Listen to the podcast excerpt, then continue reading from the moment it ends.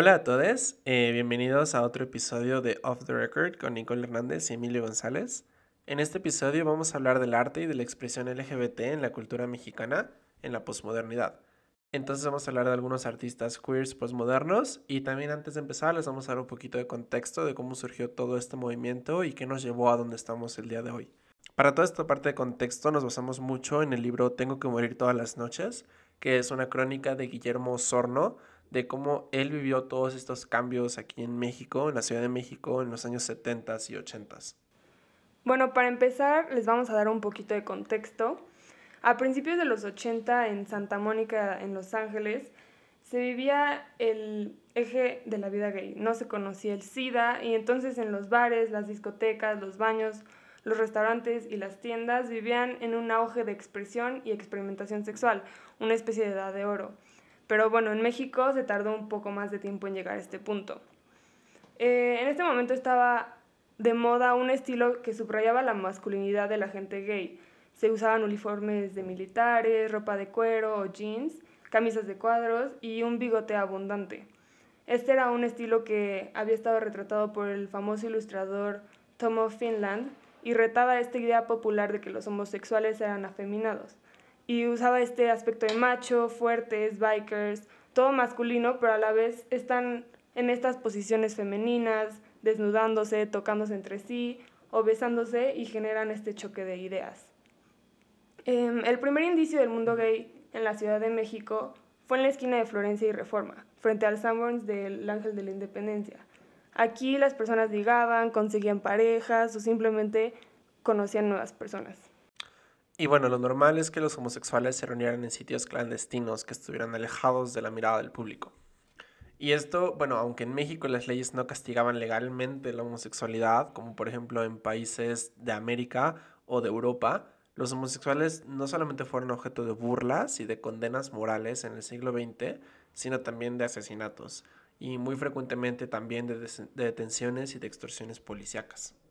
Sí, de hecho, el primero de estos escándalos fue la famosa redada del 20 de noviembre de 1901, que es conocido como el baile de los 41. Y pues se dice sí por el número de detenidos.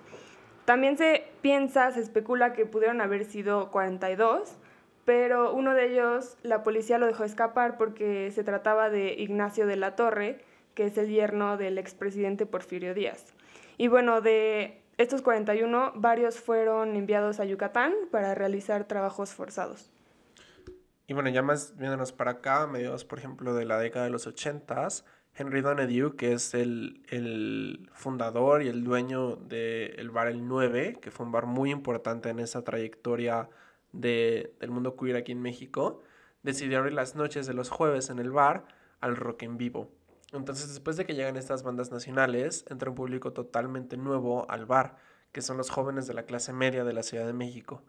Esto hizo del Bar El 9 un espacio de experimentación artística y sexual como nunca antes había visto. Fue la primera escena de esa magnitud que tuvimos en la Ciudad de México.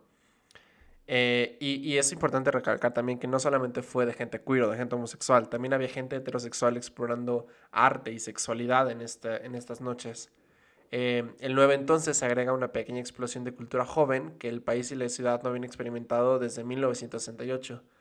Eh, los 15 años de vida del bar, que fue de 1974 a 1989, coinciden con el último suspiro del milagro mexicano y con el inicio de una época de transformaciones. Por ejemplo, la decadencia del PRI, que fue el partido en el poder que comienza a mostrarse viejo por los embates de su propia corrupción, pero también devaluaciones, inflación, el despertar de la sociedad civil. Si uno presiona a Henry a que juzgue las aportaciones del 9, él asegura que, muy a su manera, entre gays, transvestis, alcohol, drogas y rock, el bar contribuyó a esta democratización de la cultura y a las costumbres del país. En efecto, lo hizo más plural, más tolerante y yo diría que hasta más interesante. Y de hecho, la primera cantina en salir del closet, por así decirlo, fue Lardy esta cantina se llama igual que el restaurante muy conocido de Madrid, pero este no tiene nada de sus lujos. Este Lardi también se le conoce como Villamar. Y bueno, estaba en el sótano de un edificio cercano al Parque de la Alameda y tenías que descender unas escaleras para poder entrar a la cantina. y este se anunciaba como un salón para familias, pero tenía este aspecto de bar de mala muerte, como muchas otras cantinas en la ciudad. Y bueno, esta apariencia normal la usaban como pretexto para que las personas, los hombres especialmente, que no estaban seguros de sus deseos y querían experimentar, lo hicieran sin remordimiento y lo hacían con homosexuales declarados y transvestis. Y bueno, con el paso del tiempo, la sociedad y la opinión pública fueron aceptando distraídamente la existencia de los gays. A, los gays del medio siglo, o es como se les llama, homosexuales de segunda generación, ya les toca una ciudad de México donde hay lugares pues más o menos establecidos. Uno de esos primeros lugares fue el Madre Selva, que existía desde 1949.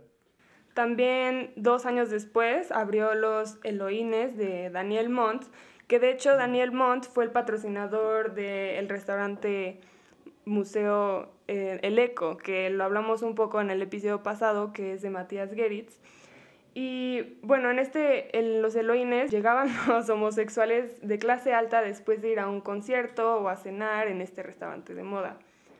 Y a un costado de la plaza de Garibaldi estaban las Adelas, donde se reunían homosexuales, transvestis, turistas y borrachos de toda índole. Luego, en la mañana, este bar se transformaba en una lechería que surtía a todas las familias del centro de la ciudad.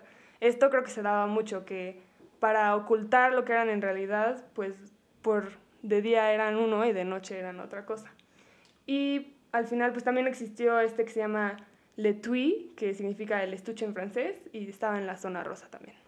Claro, y creo que es importante también decir que durante todos estos años se siguió ligando en la Alameda, en la calle de San Juan de Letrán, en los cines, en los baños y, por qué no, hasta cerca de los cuarteles militares. Y bueno, eh, creo que la escena de esta expresión artística y sexual se siguió desarrollando y fue evolucionando a lo que vemos hoy en día en artistas postmodernos mexicanos queers, ¿no?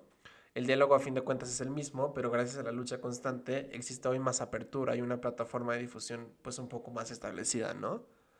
Exacto. Eh, entonces tenemos como dos ejemplos grandes de estos artistas y, muy populares hoy en México.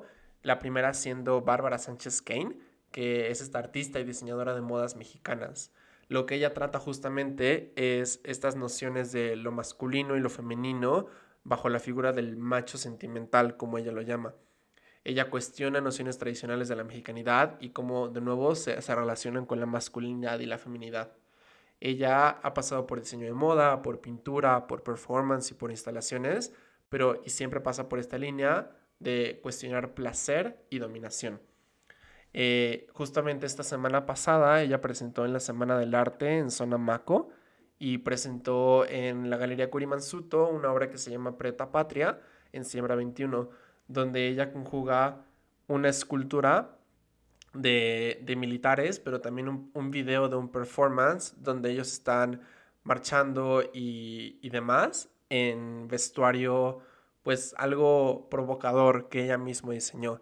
Ella menciona que hizo esta, este formato el video para combatir como algunas de las complicaciones por la pandemia del COVID y pues al final ella eh, aborda este tema de la construcción de la masculinidad dentro del ejército.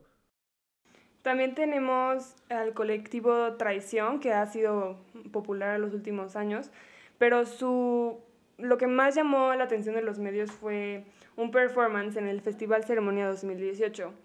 Y bueno, aquí antes del performance tenían como su carpa con una sex shop que tenían arneses, dildos, entre otras cosas de su marca, pero estaban acompañados de polémicos artistas queer de performance. Y el que más atención tuvo fue el performance de Rafa Esparza, que es hijo de inmigrantes mexicanos, en el que mientras bailaba reggaetón, house y funk, agarraba objetos religiosos como por ejemplo un niño Dios, la Virgen, de cerámica, y los rozaba con sus genitales y después los rompía uno por uno en eh, contra una máscara de concreto que traía puesto, y esta máscara era del dios Cuatlicue, y pues los chocaba contra, pues como contra la cara.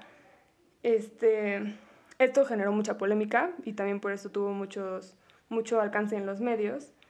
Y también algo más que se menciona en este festival ceremonia es que el colectivo no lograba conseguir patrocinios. Aunque, aunque la carpa más pequeña sí lo conseguía, ellos no lo lograban porque, como dice uno de los cofundadores del, del colectivo, lo, lo queerness sigue siendo demasiado edgy para las marcas y patrocinadores.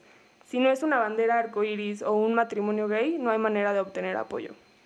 Sí, y, y, creo que está muy fuerte, ¿no? Como ver todos estos contrastes y cuánto avanzado. Creo que podemos terminar diciendo que, que es muy bonito, ¿no? Creo ver cómo pasamos de, de tener que escondernos en las calles y de ser discriminados y abatidos, que no ha terminado definitivamente, pero ya podemos tener estos espacios y estos escenarios donde nos podemos parar y exhibir nuestro arte.